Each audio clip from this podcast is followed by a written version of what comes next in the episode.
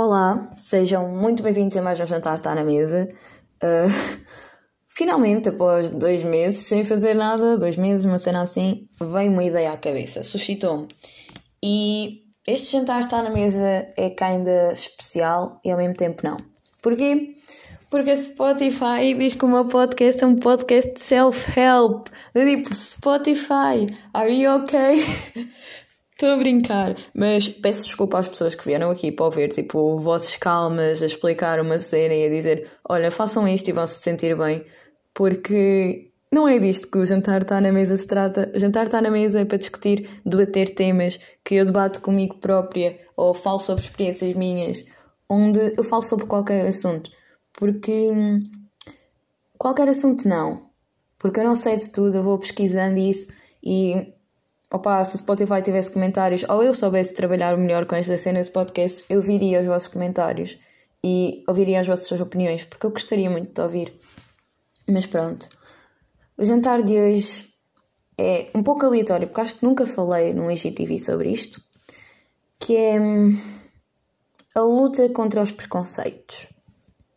Muitas vezes ouvem, ah, escolham as vossas lutas e isso. E é verdade, nós temos de lutar temos de escolher as causas. E não podemos lutar por qualquer coisa. Não é, eps, eu não estou a gostar daquele gajo ali, daquelas calças laranjas a combinar com um top roxo. Amigo, desculpa, mas temos de chamar a polícia da moda. Não, não é essas lutas, tá bom?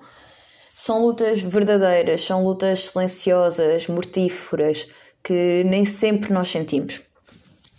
Então, eu vou começar a explicar. Isto tudo culminou quando acabei agora a reunião do Grau e o Daniel, um dos senhores que estava lá, disse o seguinte: Nós não podemos mudar o mundo, nós mudamos o nosso mundo. Isto faz todo o sentido. Porquê? Eu começo a explicar. Que é. Nós na nossa vida vamos nos cruzar com muita gente xenófoba, racista, fascista, sexista, machista, estas coisas todas mais que dentro numa pessoa só isto tudo é errado. Desculpa, mas em 2020 uma pessoa não devia ser assim. Pelo menos eu penso, mas na prática não é assim. E nós vemos uh, partidos de extrema-direita ali tipo a subirem, né? Porque há muita gente que pensa assim. E há dias eu tive uma discussão com um amigo meu sobre ciganos.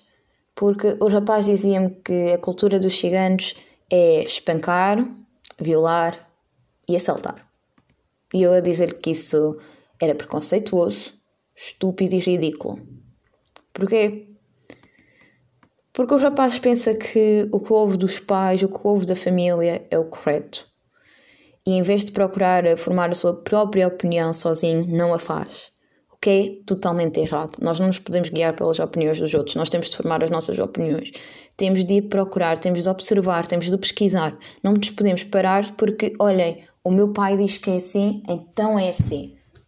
Gênio, amigo, se tu fazes isto, tu és um gênio. Desculpa dizer, mas és. Mas pronto, a propósito dos preconceitos. Ele estava a dizer isto e eu virei-me para ele e disse: Tu sabes que o teu preconceito faz com que muitos ciganos, neste exemplo, não consigam um emprego, que eles chegam ao emprego e dizem, perguntam-lhes primeiro, de todas as maneiras possíveis, sem serem delicados, se eles são ciganos. Descobrem que eles são ciganos, dizem-lhes, epá, eu telefone-lhe no outro dia e essa chamada nunca lhes cai. Eu perguntei-lhe sobre isto e ele disse que não sabia e continuou a falar sobre é em cima de mim, mas pronto, está-se bem. E o que é que aconteceu a seguir? Estou-me a esquecer das coisas, estou-me a sentir mal, porque isto não está a ser coisa. Mas. E há silêncio porque eu estou-me a tentar lembrar. Eu disse nisto. E acho que um dos argumentos dele foi: Ah, está-se bem, mas tu sozinha não és ninguém. Porque eu estou sempre a dizer isto. E eu disse-lhe: Yeah, tens razão. Eu sozinha não sou ninguém. Mas se eu hoje conseguir te fazer perceber que que tu estás a dizer sobre os gigantes é um preconceito e que tu devias procurar erradicar isso de ti, é uma vitória.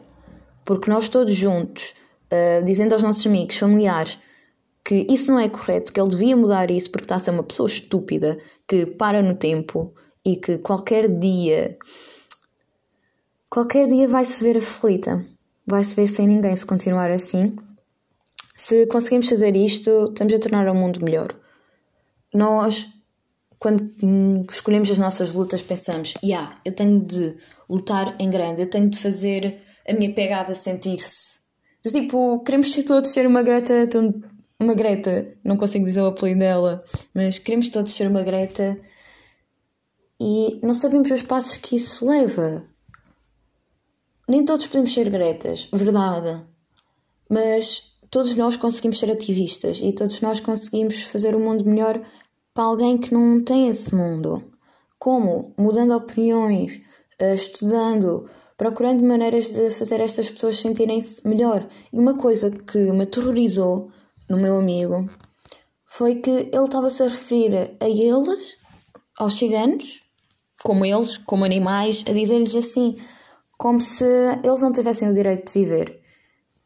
E essa cena assustou-me muito. Assustou-me muito porque eu pensava que gente da minha geração já não pensava assim.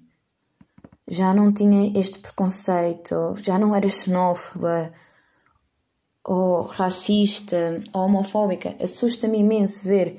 E o qual mais eu penso nisto, eu descubro que o problema está mesmo em nós, está mesmo no nosso sistema educativo, que não nos dá palestras suficientes sobre isto.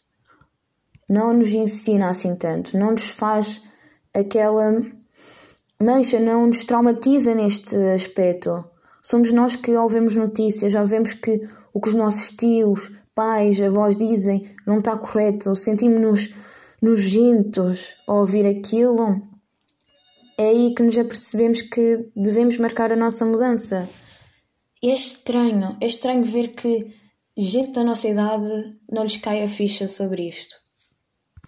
Juro que não entendo, juro. É que gente da nossa idade a ver estes movimentos todos de Black Lives Matter ou uh, paradas gays, eu não percebo como é que eles não se apercebem que a mentalidade deles é retrógrada e é errada de certo modo. Não entendo, não me cabe. E acho que nos cabe a nós mesmo mudar a mentalidade dos outros. Cabe a nós mesmos fazer o mundo um lugar seguro para quem possa estar à nossa volta. Mesmo que nós não conheçamos essa pessoa, o simples facto de virares para o teu tio machista, racista, xenófobo, homofóbico e dizer: Olha, tio, eu não concordo contigo, tu estás completamente errado. Isso é uma ideia retrógrada. Eu sinto que tu paraste no tempo e se continuares assim, lamento dizer, mas acho que ninguém vai ficar ao teu lado. Basta ligares a tua visão ou mesmo veres as redes sociais e vês que aquilo que tu apoias, na verdade, aquilo que tu apoias e pensas que te faz mal, na verdade faz mal a outros, mas de uma maneira gravíssima que não te apercebes. Acho que precisas de te educar um pouco, acho que precisas mudar a tua opinião. Acho que o simples facto de dizermos isto a uma pessoa que tem essa mentalidade muda tudo. Obviamente que com família é difícil e eu entendo. E acho que há gente assim na minha família e gostaria muito de mudá-los isso. Mas baby steps, malta. Um dia chegaremos lá. Uh, sinto que nós necessitamos mais palestras educativas nestes assuntos de racismo, xenofobia, machismo. Machismo já temos um pouco, mas mais de LGBTQ e xenofobia, porque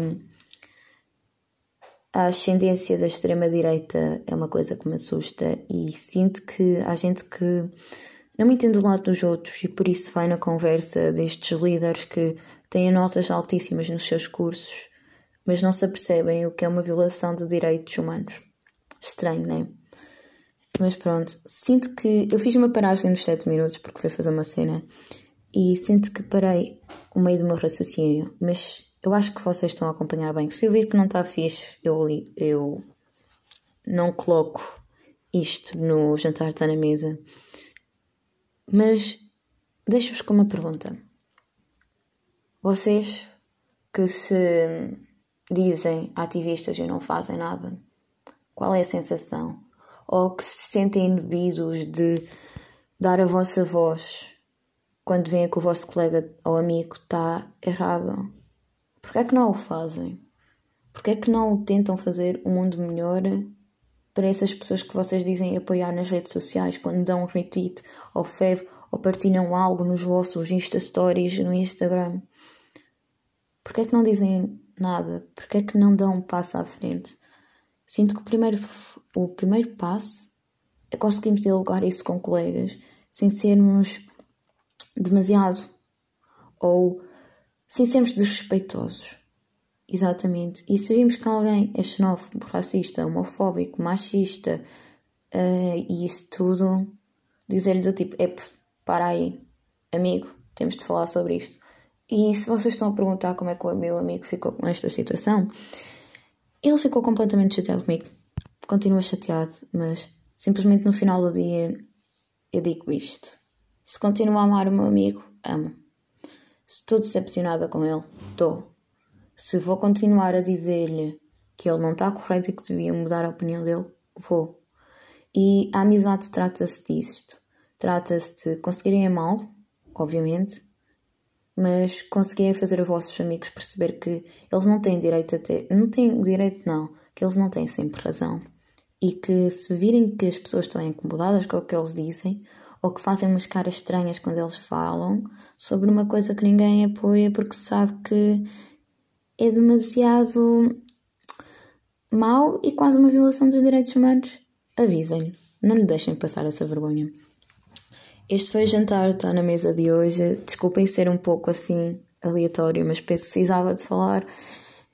E o jantar está na mesa de hoje foi sobre preconceito, um pouco. Acho que ainda vou aprofundar mais este tema um dia destes. Se eu não gostar disto, Eu deixo aqui no meu telemóvel, mas, yeah. Sejam ativistas, tentem mudar o vosso mundo, apesar de pequeno. Um dia chegaremos a um mundo, mundo melhor para todos nós. E Kisses for the Bitches. E desculpem por isto estar muito aleatório. E ainda dizem que sou um podcast self-help. Uau!